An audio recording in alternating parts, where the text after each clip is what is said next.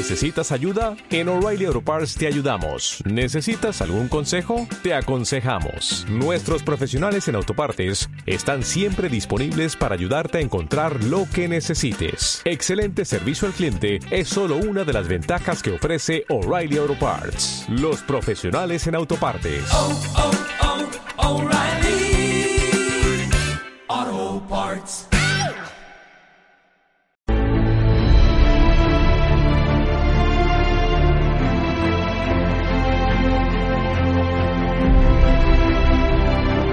Damos la bienvenida a tu programa Palabras de Vida Eterna. En estos momentos vamos a compartir el libro de Joel. Joel, el poderoso es el Señor.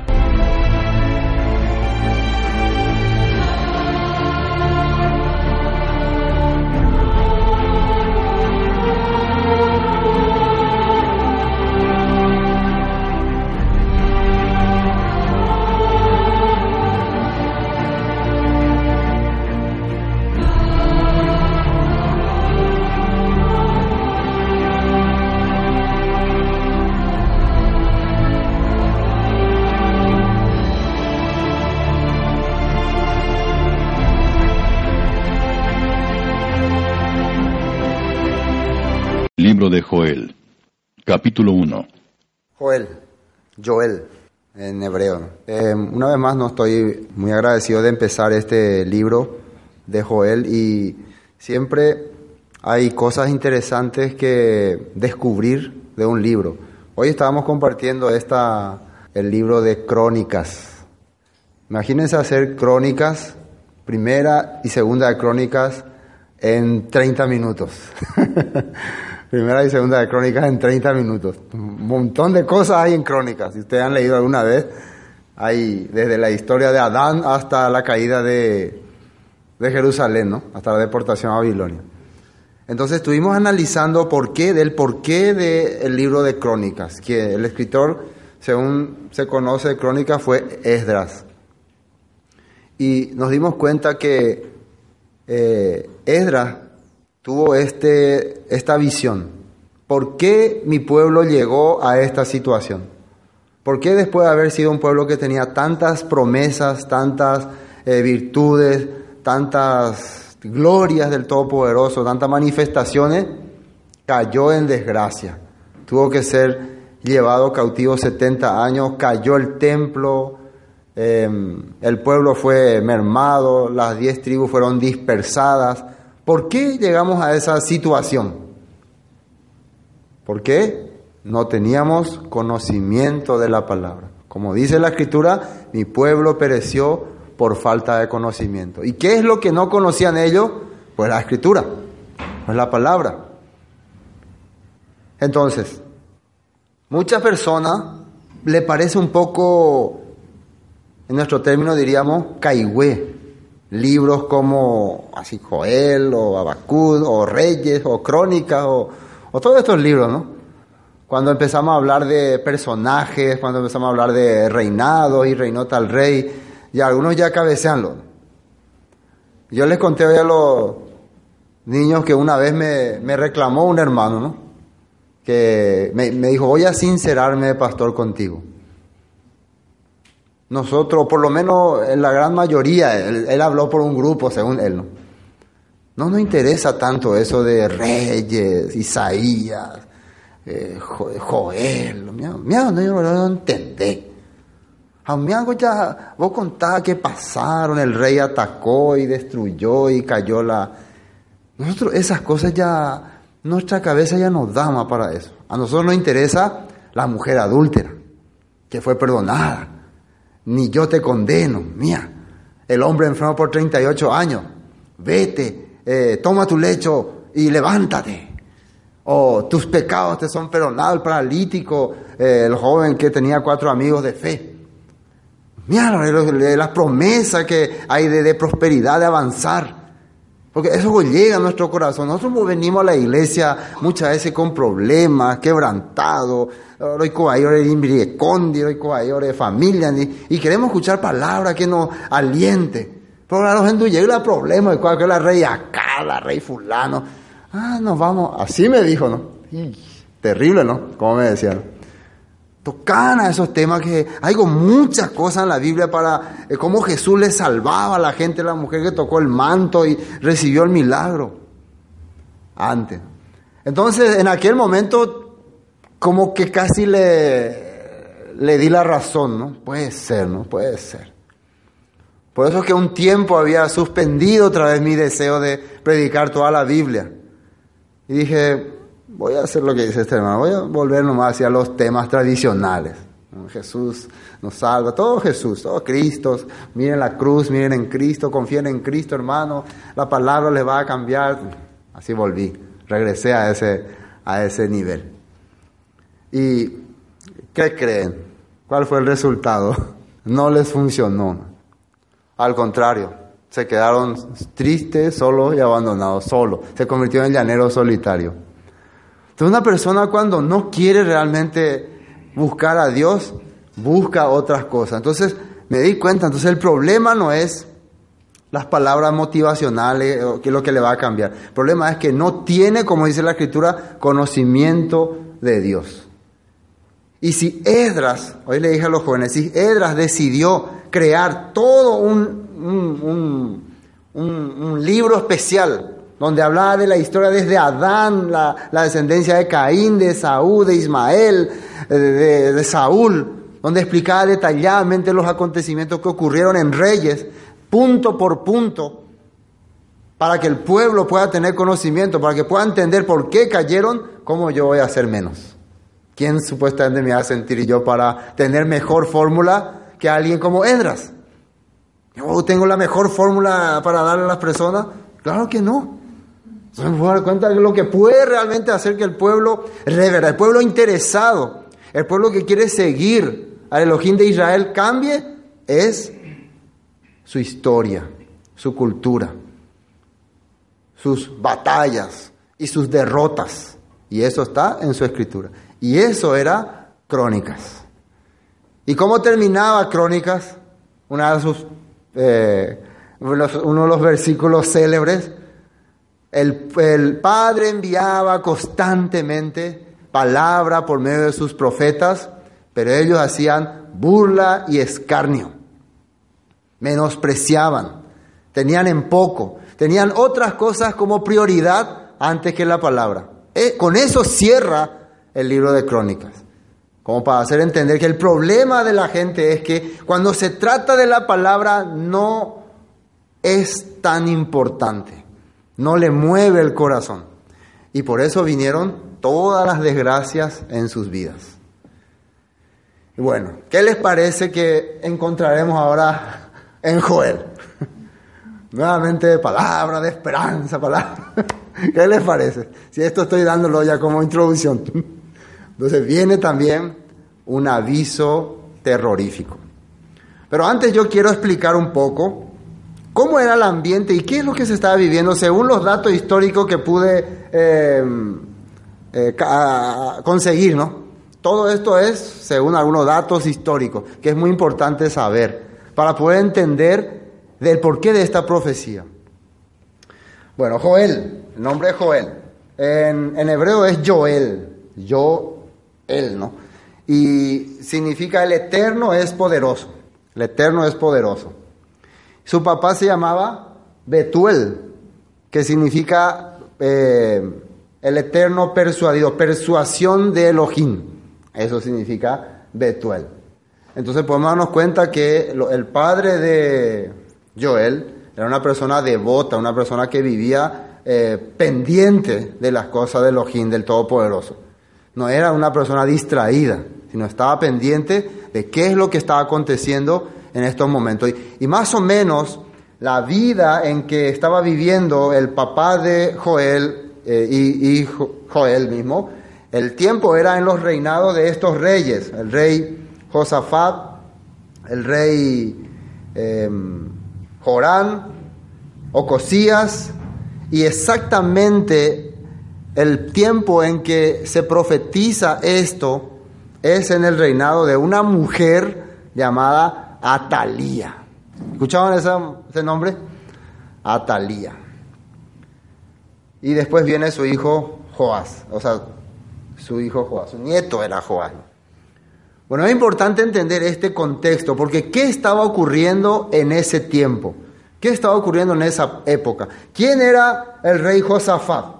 ¿Quién era el rey Josafat? Vamos a mirar el primer texto de la Biblia, eh, Segunda Crónicas, capítulo 18. Segunda Crónicas, capítulo 18. Dice, tenía pues Josafat riquezas y gloria en abundancia Allí estamos viendo quién es Josafat, un rey que vivía con todos los lujos, con todas las glorias. Este rey no era un rey muy malo, que conste eso en el acta. Era un rey que trató y hizo todo lo posible para agradar al Padre, al Todopoderoso, pero tuvo un pequeño defectillo. ¿Cuál creen que era su pequeño defectillo? Y contrajo parentesco con Acab hizo, se hizo familiarizar con Acab. Hizo, le entregó su hijo, o sea, hizo que su hijo se case con una de las hijas de Acab. ¿Y quién es el rey Acab? Rey de Israel, uno de los reyes más corrompidos que se casó con una pagana llamada Jezabel, la princesa de Tiro, y una mujer que trajo la adoración de Baal a Israel, a las diez tribus del norte. Por más que Jeroboam había eh, había interrumpido, había cambiado la adoración de, Jerusalén, había cambiado las fechas, había puesto otros sacerdotes que no eran de levita, pero siempre seguía la misma línea, había hecho becerro de oro, pero siempre adoraba al Eterno, al, al Yud de la Biblia, al Yahweh. Pero, ¿qué hizo esta Jezabel? Trajo la adoración a Baal, el dios pagano de los cananeos y empezó a perseguir a los profetas del Todopoderoso. Y su esposo, el rey Acab, lo permitía. Ahí se acuerdan ustedes cuando le desafía a Elías, a los profetas de, de, Baal, toda esa historia, no conocen. Con este, con este matrimonio, con esta familia, este rey Josafat de Judá, que estaba tratando de hacer lo correcto, hace parentesco. Podemos decir que quería terminar las rencillas, quería tener unidad otra vez y bueno, logran hacer este parentesco, estas cosas. Y después de algunos años descendió a Samaria para visitar a Acab, ya eran, ¿cómo se puede decir así? Tipo consuegro, ¿no? Consuegro. Acab, por lo que Acab eh, mató muchas ovejas y bueyes para él y para la gente que con él venía y le persuadió de que fuese con él contra Ramón de Gala. Ya empezaba a meterle sus proyectos, sus ideas. Eso es lo malo de hacer acuerdos con personajes como este tipo acá. Hay que cuidarse de eso. Bueno, empezaba este ambiente ya a, caer. Recuerden que y las diez tribus del norte ya estaba en decadencia, ya estaban totalmente apartándose de la voluntad de Dios. Josafat estaba tratando de hacer la voluntad de Dios, estaba agradando al Padre, ellos estaban haciendo como el Padre mandaba, pero ahora viene esta alianza, este pequeño acuerdo ahí entre ellos. Vamos a Segunda de Crónicas 22. ¿Qué ocurre ahí? Em, segunda Crónicas 22. Entonces Atalía, ¿quién es esta Atalía? Ella es la hija de Acad y Jezabel, con quien, eh, quien se casó con el hijo de Josafat. ¿Qué ocurrió? Después hubo una masacre, hubo em, una batalla. En, el norte se levantó un hombre llamado Jehú que empezó a exterminar a toda la descendencia de, de acá por mandato de Dios. Y también mató al rey eh, Ocosías en aquel tiempo. ¿Y qué ocurre ahí? Ocosías era nieto de Josafat, hijo del rey Jorán. Entonces Atalía, madre de Ocosías, viendo que su hijo era muerto, se levantó y exterminó toda la descendencia real de la casa de Judá. Esta mujer, Atalía, ella era de Samaria, era, era hija del rey Acad y de una mujer pagana Jezabel. Entonces, ella no tiene por qué estar ahí como reina. Pero ¿qué empezó a hacer? Como murió su hijo en, asesinado por Jehú, ella quiso ocupar el poder. Le vino ese deseo diabólico, hmm, ahora yo voy a gobernar aquí. ¿Cómo? ¿De dónde sacó eso? ¿Quién tiene que reinar? Tiene que ser un descendiente de, de, David. Pero ella no. A partir de ahora se cambia la historia, se cambia la Biblia, se cambia los planes. Shela manda, la mujer al poder. ¿Sí o no? La primera mujer que quiere mandar, pero de acuerdo a su manera. ¿Y cómo empezó? Asesinando a todos los descendientes de David. Todos los eh, nietos, todos los hijos de su esposo, sobrino, todo acabó con la descendencia de ellos. Pero Josabed, hija del rey, tomó a Joás, hijo de Ocosías, y escondiéndolo de entre los demás hijos del rey, a los cuales mataban, le guardó a él y a su ama en uno de los aposentos. Así lo escondió Josabed, hija del rey Joram, mujer del sacerdote Joyada, porque ella era hermana de Ocosías. Entonces sería su tía, ¿no? Sería su tía. De delante de Atalía y no lo mataron. Entonces, esta pariente de este niño le escondió a él de Atalía para que no le mate. Fue el último descendiente que había de David. Y estuvo, versículo 12, con ellos escondido en la casa de Elohim seis años. Entre tanto, Atalía reinaba en el país.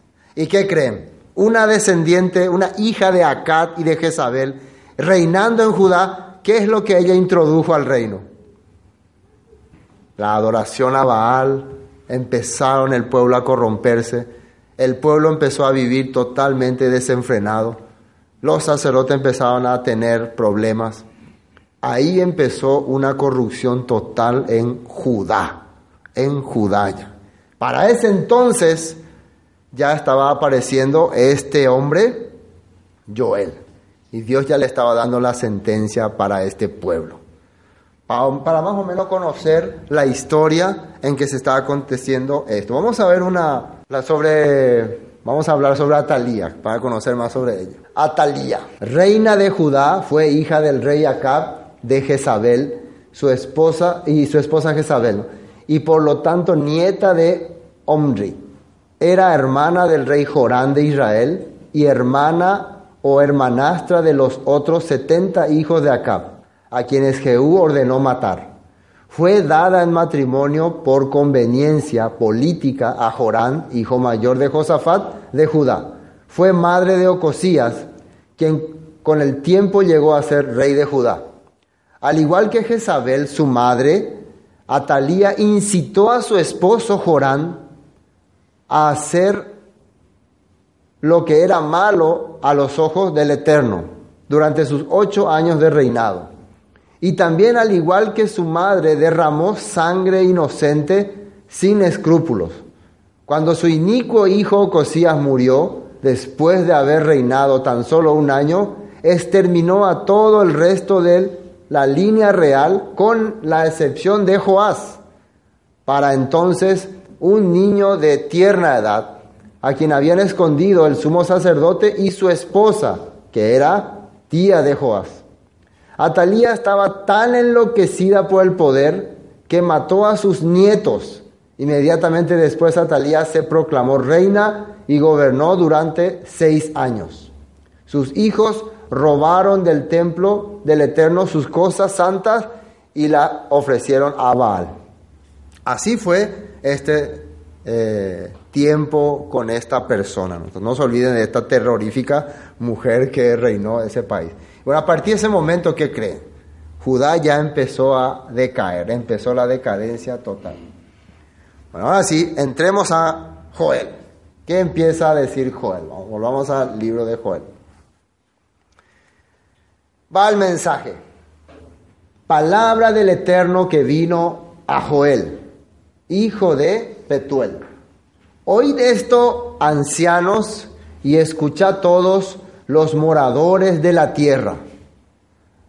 Ya, la palabra va para los entendidos. Ustedes que dicen a sí mismos que son entendidos. Así se puede decir mejor, ¿no?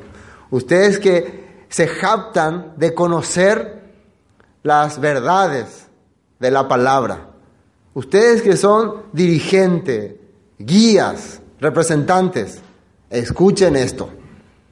Escuchen lo que le voy a decir anciana, escuchad todos los moradores de la tierra también, todos los que habitan este país, todos los que habitan esta tierra. ¿Ha acontecido esto en vuestros días?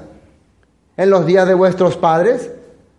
le pregunta si alguna, alguna vez ocurrió lo que está ocurriendo. En ese momento en Israel ocurría una gran eh, tragedia, una catástrofe, había una plaga de langostas que estaban arrasando con todo. Había hambruna, había escasez, nunca antes vista. Estaba ocurriendo, en ese momento en que él está narrando esto, estaba ocurriendo eso. Y les pregunta a todos los que son líderes encargados si esto ha acontecido. Y esto es muy importante porque hay una palabra que después vamos a leer en la Torah que dice con, eh, por qué razón ocurrirían estas cosas. Hay una palabra que dice por qué razón ocurriría. Cuando dice, ocurrirá si no obedecer la voz del Eterno, que te ocurrirá esto, esto, esto, esto, esto, esto, esto.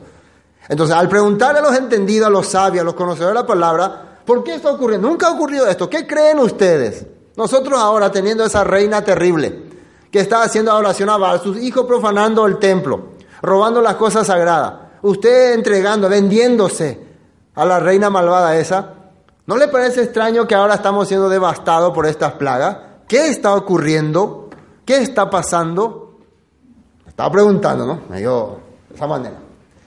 De esto contaréis a vuestros hijos, y vuestros hijos a sus hijos, y sus hijos a la otra generación. Esto es muy importante porque lo que aquí le va a narrar es una profecía que va para tiempos todavía futuros. Pero a través de este acontecimiento que están viviendo ellos en ese momento, va a ser como, una, como un reflejo. La misma forma que Dios usó la vida de Oseas, en el caso de Oseas, usó su vida, su matrimonio, el nacimiento de sus hijos, para profetizarle al pueblo lo que iba a acontecer en el futuro.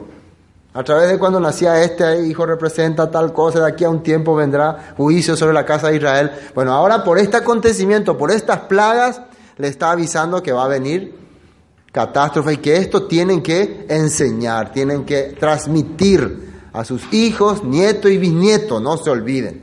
Pemboea a la pendejente. Lo que quedó de la oruga comió el saltón. Y lo que quedó el saltón comió el revoltón. Y la langosta comió lo que del revoltón había quedado. Nosotros en este momento podemos darnos cuenta que esto es un acontecimiento que está pasando ahí. Este es un bicho, es un animal que suele atacar los sembrados, la planta y destruir todo. Pero también es una profecía que está tratando de hacerle entender al pueblo acontecimientos que van a venir en el futuro. Porque vamos a ver, por, esto podemos saber por texto de la Biblia no no es porque sacamos nuestra deducción. En la Biblia muchas veces vemos que este bicho es comparado como un ejército que ataca, que arrasa, que devasta naciones. Así muchas veces está representado. Pero aquí le representa en diferentes etapas. El mismo bicho, pero en diferentes etapas y con diferentes reacciones.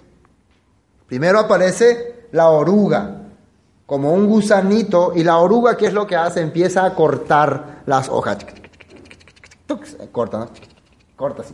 Empieza a cortar. Y está em, representado por un ejército también que va a cortar el linaje real o la, el reinado real de Judá, que era Babilonia. Porque lo que hizo Babilonia fue quitar definitivamente el reino de Judá. Nunca más se levantó Judá como reino después de que vino Babilonia y cortó esa línea.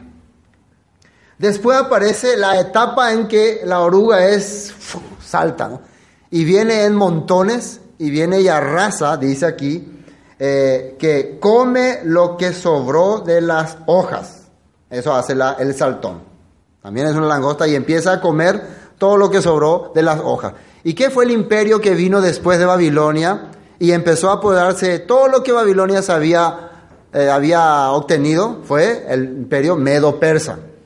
El imperio medo-persa no cortó nada, simplemente eh, consumió lo que la oruga había hecho se apoderó de eso. Eso hizo el imperio medo-persa. Otra vez un ejército que viene y saca todo. Después viene esta otra etapa de este animal que se llama revoltón. Ahí dice, eh, lo que quedó la oruga comió el saltón y lo que quedó del saltón comió el revoltón. Y el revoltón, ¿qué hace? Eh, agarra las ramas más tiernas y más blandas y empieza a tipo darle una lamida.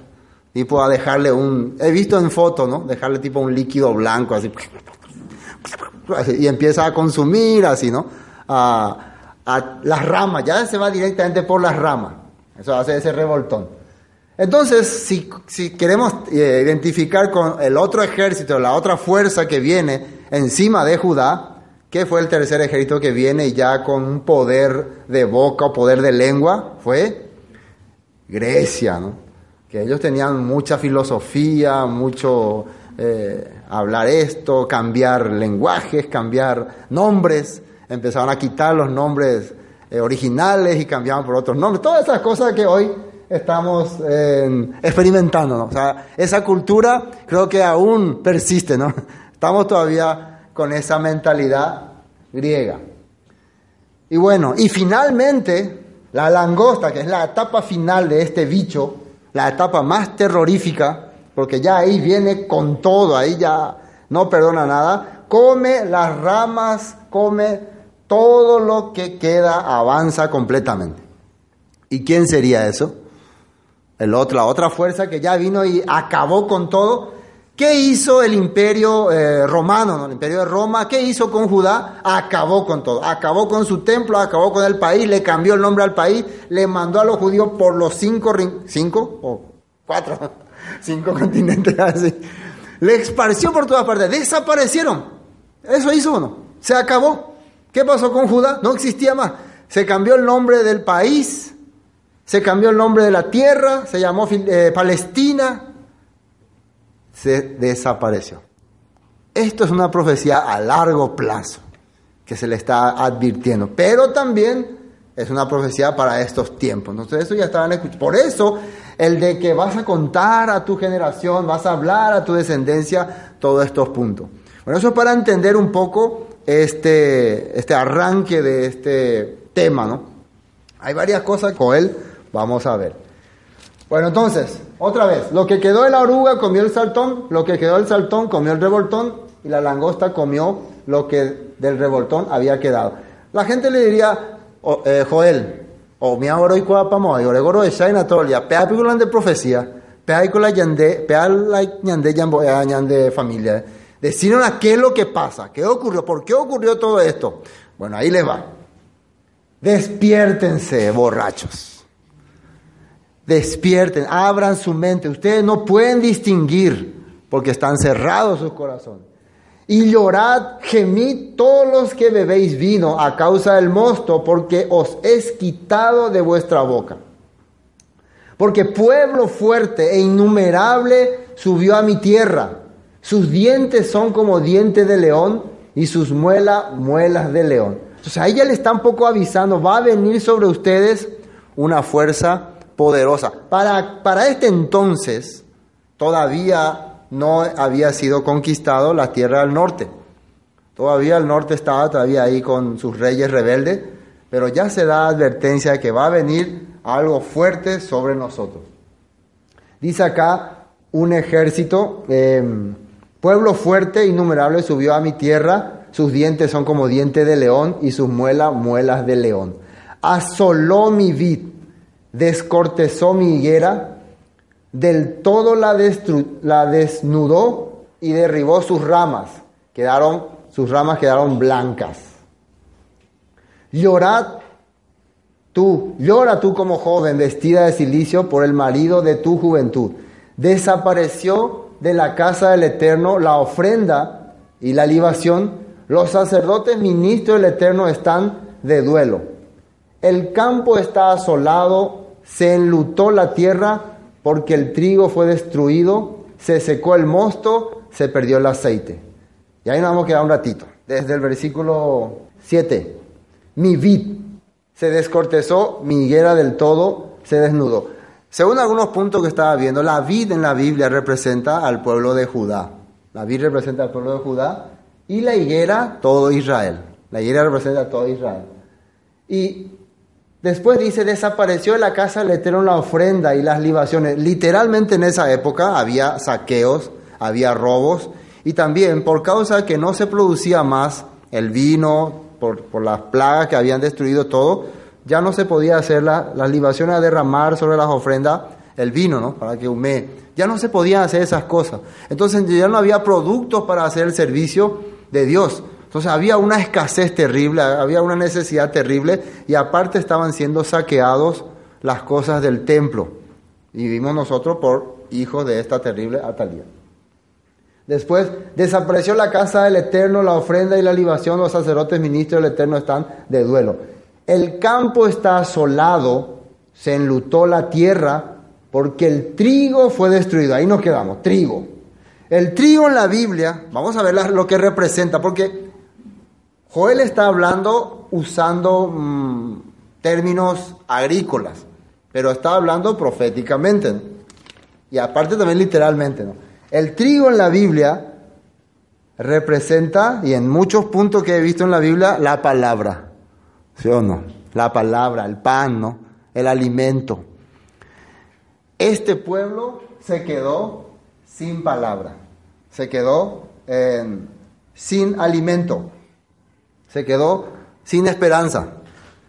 Después, em, el campo está asolado, se enlutó la ciudad porque el trigo fue destruido, se secó el mosto.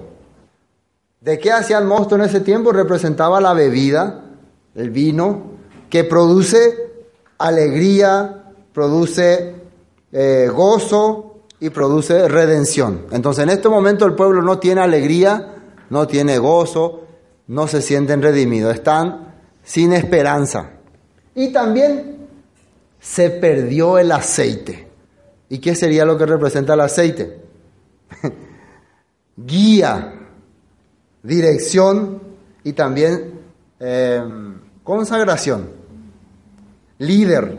Normalmente antes se usaba el aceite para ungir a los sacerdotes, para ungir a los eh, reyes y los sacerdotes y los reyes que representan dirección, representan eh, los sacerdotes, unión con el Todopoderoso. Entonces, por la situación en que está viviendo este país, no tienen palabra, no tienen gozo ni alegría, ni redención, y tampoco tienen guía, tampoco tienen líder, tampoco tienen una vida consagrada. Gente, gente desastre está. A través de esta profecía estamos entendiendo entonces qué es lo que está ocurriendo. Eh, ¿Y quién acabó con todo esto? Estas langostas. ¿Qué representa estas langostas? Fuerzas, ejércitos que van a venir con todo. Y claro, imagínense cuando eran atacados los israelitas, cuando fueron atacados por Babilonia, ¿qué fue lo primero que perdieron? Perdieron el poder tener la palabra en el templo, o sea, el templo se destruyó. Perdieron su rey, ya no tenían rey.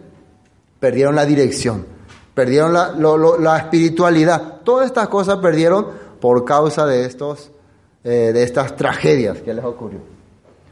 Sigamos, confundidos labradores, gemid viñeros por el trigo y la cebada, porque se perdió la mies del campo. La vid está seca y pereció la higuera. Ya esto es profético. Israel, Judá está seca, o sea, no tiene eh, fuerza, no tiene esperanza, porque ¿qué es lo que ocurría en ese tiempo? Si me pueden volver a recordar, ¿por qué estas cosas estaban ocurriendo en Judá? ¿Quién estaba gobernando en ese tiempo? Atalía. ¿Qué estaba haciendo ella? Adorando a los Baales, incitando al pueblo a seguir otras cosas. Y el pueblo consintía, aceptaba, se sentía feliz. No piensen ustedes que eran obligados ellos, no, ellos estaban felices.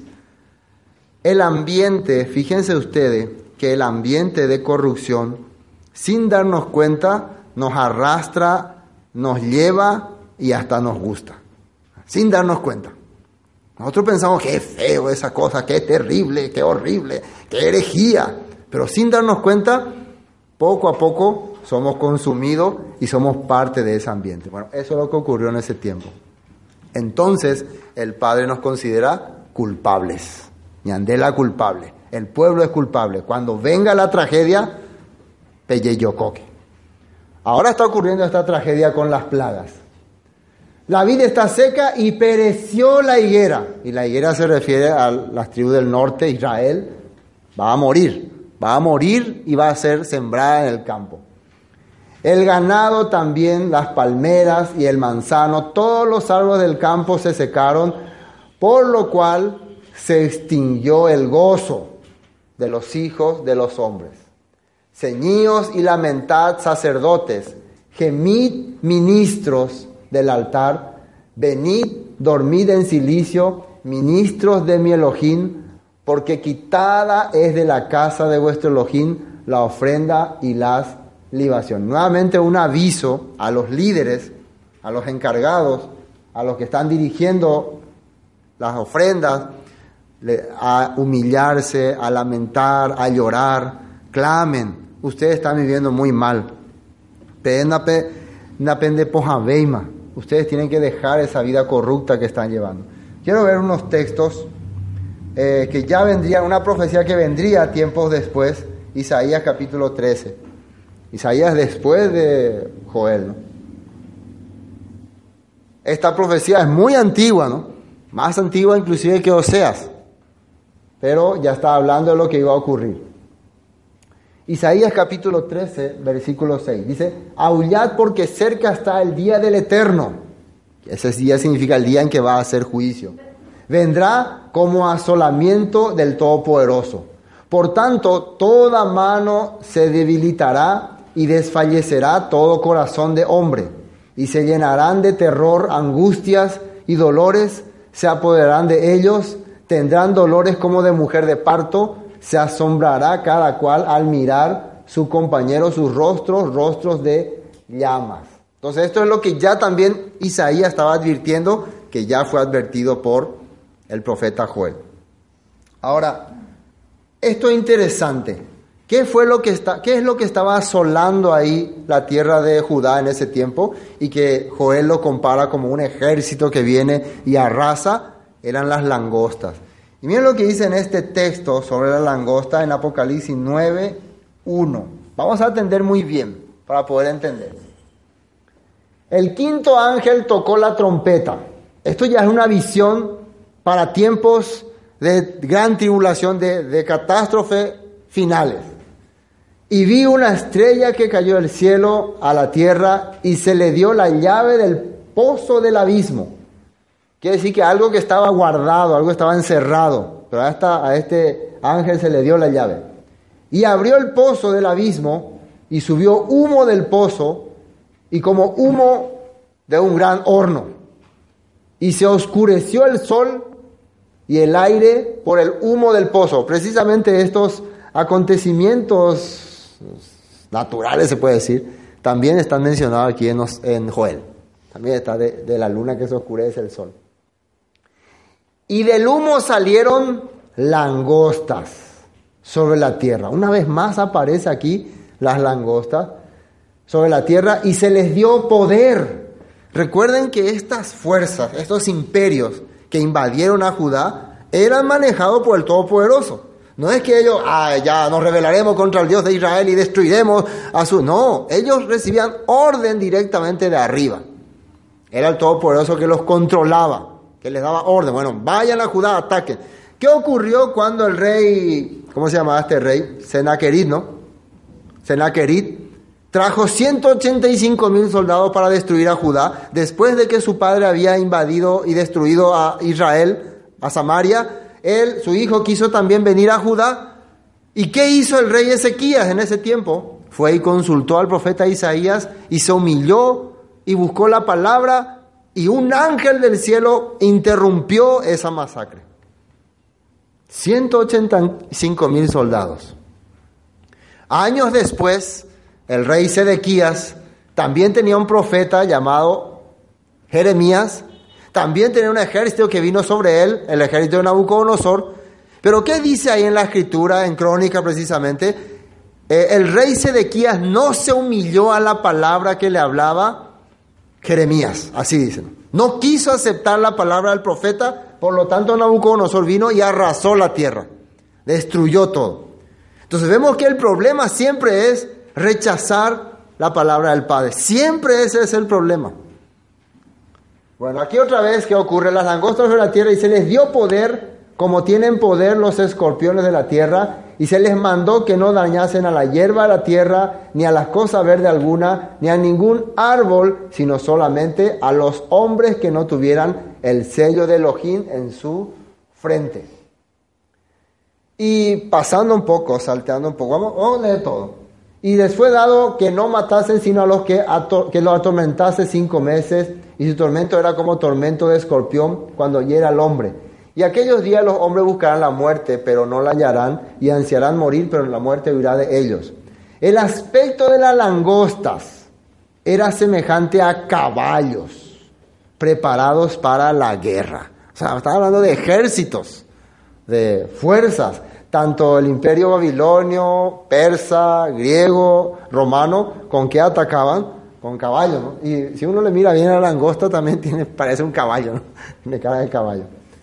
Caballos preparados para la guerra, en las cabezas tenían como coronas de oro, sus caras eran como caras humanas, tenían cabello como cabello de mujer, sus dientes eran como de leones. Precisamente término que está usando que tenían como colmillos de leones. Bueno, estamos viendo para entender este punto, ¿no? De, de Joel, ¿no? Joel. Estamos viendo entonces que estas langostas que están representando ejércitos, fuerzas. Pero este ejército que está saliendo aquí en Apocalipsis significa que en los tiempos finales, un, ya habíamos tocado eso cuando hablamos de Apocalipsis, un ejército que va a tener las características de estos cuatro ejércitos va a salir de un abismo. El abismo significa el juicio, ¿no?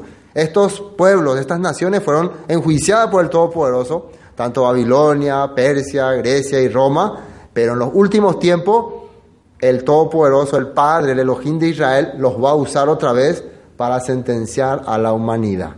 Y van a salir de un abismo y van a ir otra vez a arrasar. ¿Y qué será de nosotros? Oh, ayúdenme, las langostas vienen. Pero ¿qué dice ahí? el que tenga el sello del Todopoderoso será librado. ¿Por qué es que yo me preocuparía si ocurre estas cosas? Ay, no quiero que pase, no quiero. Ahí, viene el ejército a arrasar con todo. ¿Por qué me preocuparía? Porque no tengo el sello. Porque sí o sí va a venir, yo no tengo. ¿Y qué sería ese sello? Es la Torah, la palabra. Si siempre en la Biblia el problema fue la falta de palabra, en el futuro va a ser lo mismo. En el futuro va a ser lo mismo, también la falta de palabra. Y hoy en día, ¿qué es lo que vemos nosotros de la sociedad? ¿Por qué vive tan livianamente y tan expuesta a cualquier?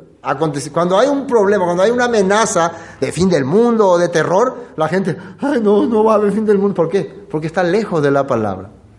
Porque sabe que el juicio viene contra ellos. Igual que cuando Josué invadía Jericó, Toda la gente estaba con terror, aunque hace mucho tiempo que sabían que los hebreos estaban rodeando ya ese país. Sabían que estaban rebelándose contra el Dios de Israel. Y por eso cuando escuchaban el sonido del shofar, temblaban de miedo. Igual la gente hoy. Si están viendo que la gente está viviendo apartado de Dios, apartado de la palabra, haciendo totalmente lo contrario, ¿qué creen? El día que empieza a aparecer estos acontecimientos, no, le, les aseguro que no va a estar tranquilo esperando ser redimido, sino va a estar quebrantado, corriendo y desesperado por ahí. Así va a estar haciendo, porque no hay sello en su corazón. Pero bueno, esto, esto no aconteció en la época de Joel. Esto no, en su tiempo lo único que ocurría fue que las langostas comían todo lo que había. Eso es lo único que había. Pero imagínense a Joel, vean ustedes por qué estos bichos, miren, agarran vean, por qué este bicho está comiendo nuestra planta, por qué está acabando con nuestro trigo, con nuestro mosto, con nuestro aceite, porque ñande rebelde la y palabra, ve, vea, co bicho, coa, co langosta, co saltón, co oruga, coa. Tenía una cosa para mostrar. Estos representan ejércitos que van a venir a arrasar esta tierra. Tenía ahí como ejemplo esos bichitos. Eso no eran. Molaban todos los bichos ahí, ¿no? Por favor, va a haber terribles cosas. Volvamos a eh, Joel. Vamos a Joel. ¿Dónde nos quedamos? ¿Qué versículo? 14. Proclama, eh, 13. Ceñíos O sea, prepárense y lamenten, sacerdotes, gemid ministros del altar, venid, dormid en silicio. Todo esto son características de humillación. Vamos a humillar nuestro corazón, estamos viviendo corruptamente. Yo creo que esta profecía, porque si ustedes leen atentamente el libro de Joel, eh, perdón, de Reyes, justamente en el tiempo en que Atalía estaba gobernando, el, el, que le estaba cuidando al hijo de Ocosías, a Joás, era un sacerdote. Y él le estaba cuidando, protegiendo y como que consistiendo con lo que hacía Atalía, ¿no? Aprobando, porque él no quería morir, ¿no? Entonces todos estaban de acuerdo con Atalía. Pero pasando el tiempo, este sacerdote decide, ya es hora de que saquemos a esa bruja del poder y vamos a poner a rey como rey a Joás, el legítimo rey. Ya tiene ocho años, vamos a coronarle y vamos a presentarle ante los levitas, ante el pueblo, que coa la rey. Y se anima a hacer eso. Se atreve a enfrentarse a esta bruja Atalía. Eso está en el libro de Reyes. Y me imagino qué cosa le habrá motivado todo este aviso que hace este profeta, ¿no? ¿Hasta cuándo vamos a vivir así? ¿Hasta cuándo nuestro país va a vivir así? Ustedes líderes, ustedes ministros, ven la peña entrega, pa, reina, ve, a reina, ven la peña por las Y miren, miren lo que está ocurriendo con nuestro país por causa de su eh, liviandad, por causa de son livianos. Entonces, cierto, yo no aguanto más, vamos a ponerle a nuestro rey. Siete años esta bruja está manejando este país. Y miren lo que dice el 14. El 14 es importante. Proclamad ayuno. Ahora, ¿en qué tiempo los hebreos proclamaban ayuno? ¿En qué tiempo anunciaban que hay que hacer ayuno? ¿Eh? Se olvidaron ya. Yom Kippur, ¿no? El día de la expiación, el día del perdón. ¿Qué es lo que en ese tiempo ocurría? El pueblo reconocía haber transgredido ante el Todopoderoso. El pueblo aceptaba. Primero, ¿quiénes eran los que hacían su, su, su, redención, su purificación? Los ministros, los líderes, los sacerdotes. Ellos traían un becerro y lo sacrificaban y ellos primero se purificaban, pedían perdón a Dios y después hacían para el pueblo. Y dos machos cabríos, ¿no? Sacrificaban. Uno dentro del del tabernáculo para el Eterno y otro para Azazel. Habíamos hablado de esto en Yom Kippur. ¿Qué representaba el que era para el Eterno? Sus corazones, su vida interna. esas cosas que ustedes saben que están mal, pero nadie ve. Eso era purificado ahí dentro del tabernáculo para el Eterno. Y afuera su vida, ¿qué se ve? Su manifestaciones, su vida carnal. Todo también eso era perdonado. Entonces, ¿qué le está haciendo entender Joel? volvamos a proclamar el día del perdón, el día de la expiación, hagamos ayuno. Yo tengo entendido, para mí no hay duda que este era un día de Yom Kippur y que el pueblo porque se había corrompido había olvidado el significado. Tal vez lo hacían religiosamente, pero es hora de que realmente eh, proclamemos un ayuno real, un ayuno verdadero, como, más como años después profetizaría el profeta Isaías, ¿no? ¿Cuál es el verdadero ayuno que yo escogí? Él habló de esas cosas. Hoy en día el pueblo dice, ayuné y no me libraste de nada, pues Dios. Yo hice mi Yom Kippur, igual mi país está desastre. Claro, porque tu corazón falso, hipócrita y mentiroso. No hay un arrepentimiento sincero. Entonces, después de mucho tiempo, Joel proclama, llama a hacer un Yom Kippur genuino y verdadero al pueblo. Entonces, proclamad ayuno, convocada asamblea, congregada a los ancianos. ¿Cuándo se convoca asamblea? Cuando el pueblo necesita reunirse, ver en qué estamos, cómo estamos. Si no nos podemos encontrar, ¿cómo podemos saber si estamos bien o estamos mal? No, si hay por ahí, hay coponado ahí. No, salgan de sus, de sus moradas, ¿no? de sus madrigueras, de sus guaridas. salgan. Eso es proclamar. Recuerden lo que significa la palabra iglesia, eclesía, es salir. ¿Dónde ellos salían? En medio del el desierto, en medio del templo, en este caso en medio del templo. Se reunían a nuevamente invocar a su. Yo me imagino en ese tiempo el corazón de mucha gente y, Joel hablándoles a ellos. Miren cómo estamos, miren cómo está el país, miren nuestros cultivos. Y después le, va, después le voy a mostrar un texto que es lo que le va a decir, le va a hacer entender a ellos cuál era su pecado. Proclama ayuno, convocada asamblea, congregada a los ancianos y a todos los moradores de la tierra en la casa del Eterno, vuestro Elohim, que es el templo, ¿no? Y clamen al Eterno, clamen, oren, pidan. Señor, si estamos recibiendo estas maldiciones es porque hemos transgredido tu palabra, Señor. Así no. Muéstranos realmente que estamos fallando, estamos equivocados, oh, Señor. Sí, eso le pidió. Hay del día porque está el día del Eterno y vendrá como destrucción por el Todopoderoso. Existe un día en que va a venir el Todopoderoso a juzgar. Jaque pea. Jaque, a mí que pende ya desprevenido pea pedía. Ese es como ese, ay, pobre de usted, con cuidado. Así que es ahora es donde tienen que humillar su corazón. ¿Qué estamos haciendo? No fue arrebatado el alimento de delante de nuestros ojos, la alegría y el placer de la casa de nuestro Elohim. Eh, le está diciendo, miren lo que ocurrió. Todo nuestro alimento, nuestra producción desaparecieron. Nuestra casa está, nuestro templo está con tristeza, con llanto.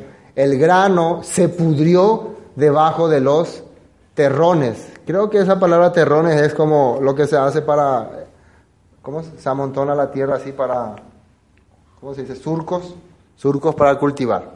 Bueno, cuando hicieron todos sus surcos preparados, pusieron su semilla, no creció, se pudrió todo ahí. Entonces, definitivamente algo estábamos haciendo mal. La tierra no nos quiere más dar su bendición. ¿Y se acuerdan lo que le había dicho el Eterno a Caín? La tierra no te da más su fruto, ¿no? ¿Por qué? Porque fue un rebelde contra el Padre. Entonces, plantaban y no salía nada. Se podría todo, se descomponía todo. Y no solamente eso, los graneros fueron asolados, donde se guardaban los productos. Los alfolíes, alfolíes como depósitos, destruidos, porque se secó el trigo. Entonces, algo está ocurriendo, algo estamos haciendo mal, algo no está bien. ¿Cómo gimieron las bestias cuán turbados anduvieron los atos de los bueyes porque no tuvieron pastos. También fueron asolados los rebaños de las ovejas. A ti, oh eterno, clamaré. Después de decir todo lo que ocurría, Joel les dice, ¿a quién tenemos que pedir socorro y auxilio? Al eterno todopoderoso. A él voy a clamar. A ti, oh eterno, clamaré, porque fuego consumió los pastos del desierto y llama abrazó todos los árboles del campo.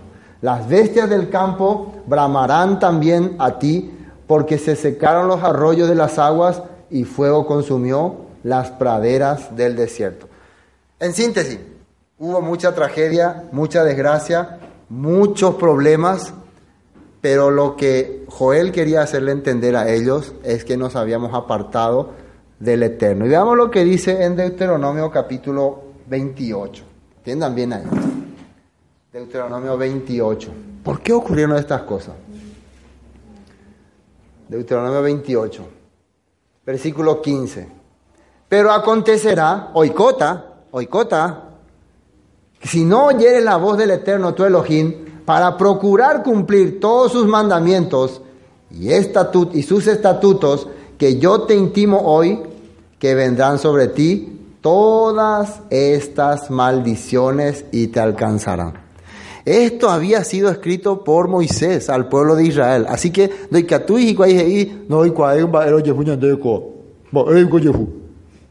versículo 16, maldito serás tú en la ciudad, maldito en el campo. En la ciudad estaban sufriendo porque no había alimento. En el campo estaban sufriendo porque las langostas estaban arrasando con todo. Maldita tu canasta y tu arteza de amasar. Maldito el fruto de tu vientre, el fruto de tu tierra, la cría de tus vacas y los rebaños de tus ovejas. ¿Qué estaban pasando con las vacas, con las ovejas? Estaban ¡ah! sufriendo. ¿Sí o no? Entonces, ¿por qué? ¿Por qué mi vaca está sufriendo? ¿Por qué mis caballos están sufriendo? ¿Por qué? ¿Qué hice? ¿Qué pasa? Ahí está. Maldito serás en tu entrar y maldito en tu salir. El Eterno enviará contra ti la maldición y quebranto y asombro en todo cuanto pusieres mano e hicieres hasta, hasta eh, que seas destruido y perezcas pronto a causa de la maldad de tus obras por las cuales me habrás dejado.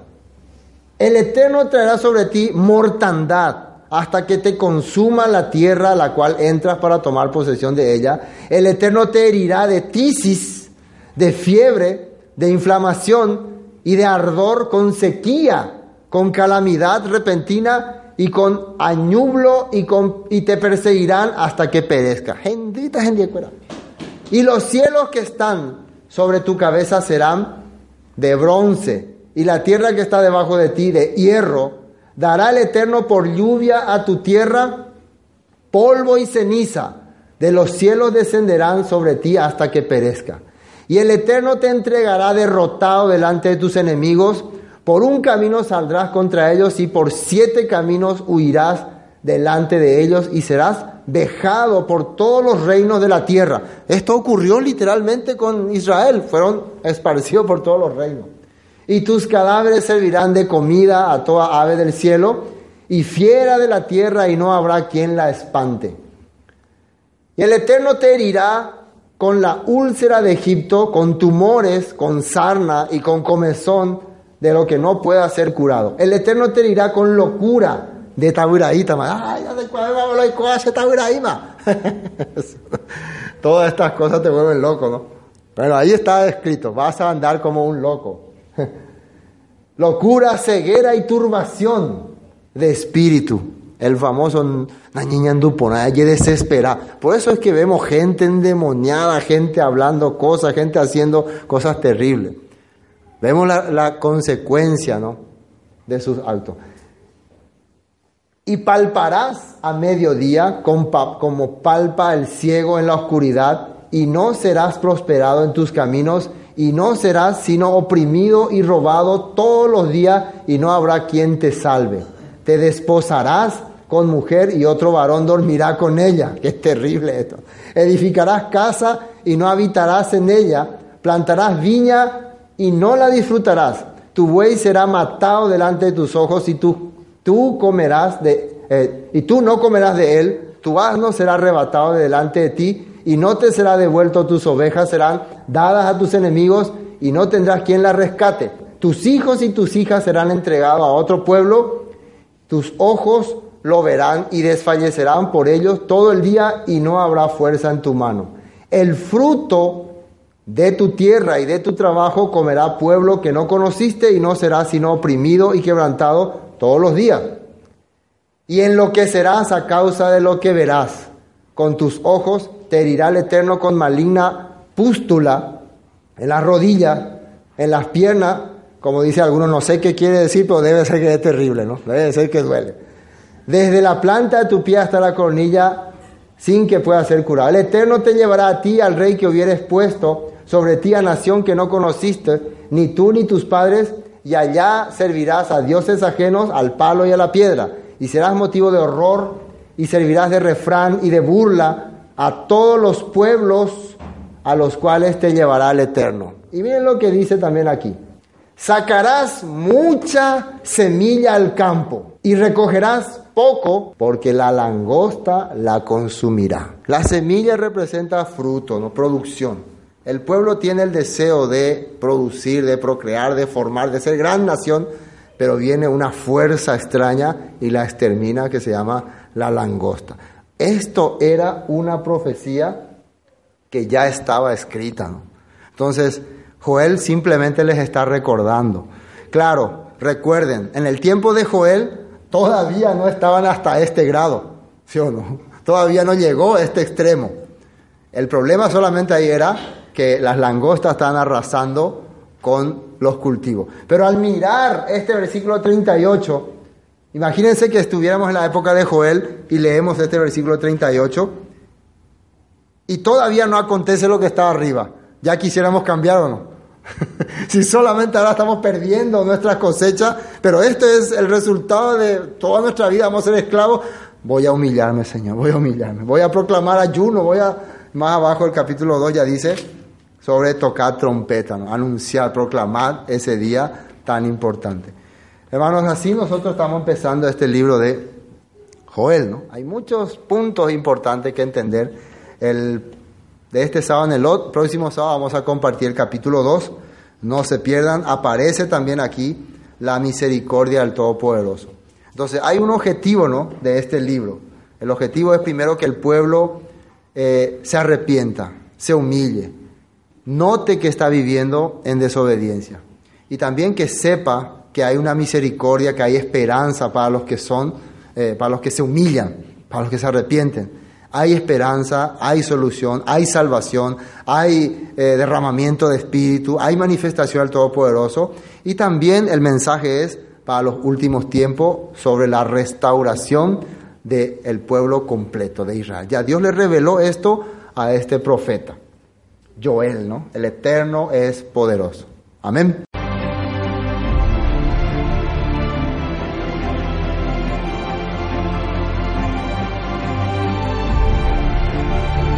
Esto fue Palabras de Vida Eterna con el estudio del libro de Joel. Te deseamos bendiciones y hasta pronto.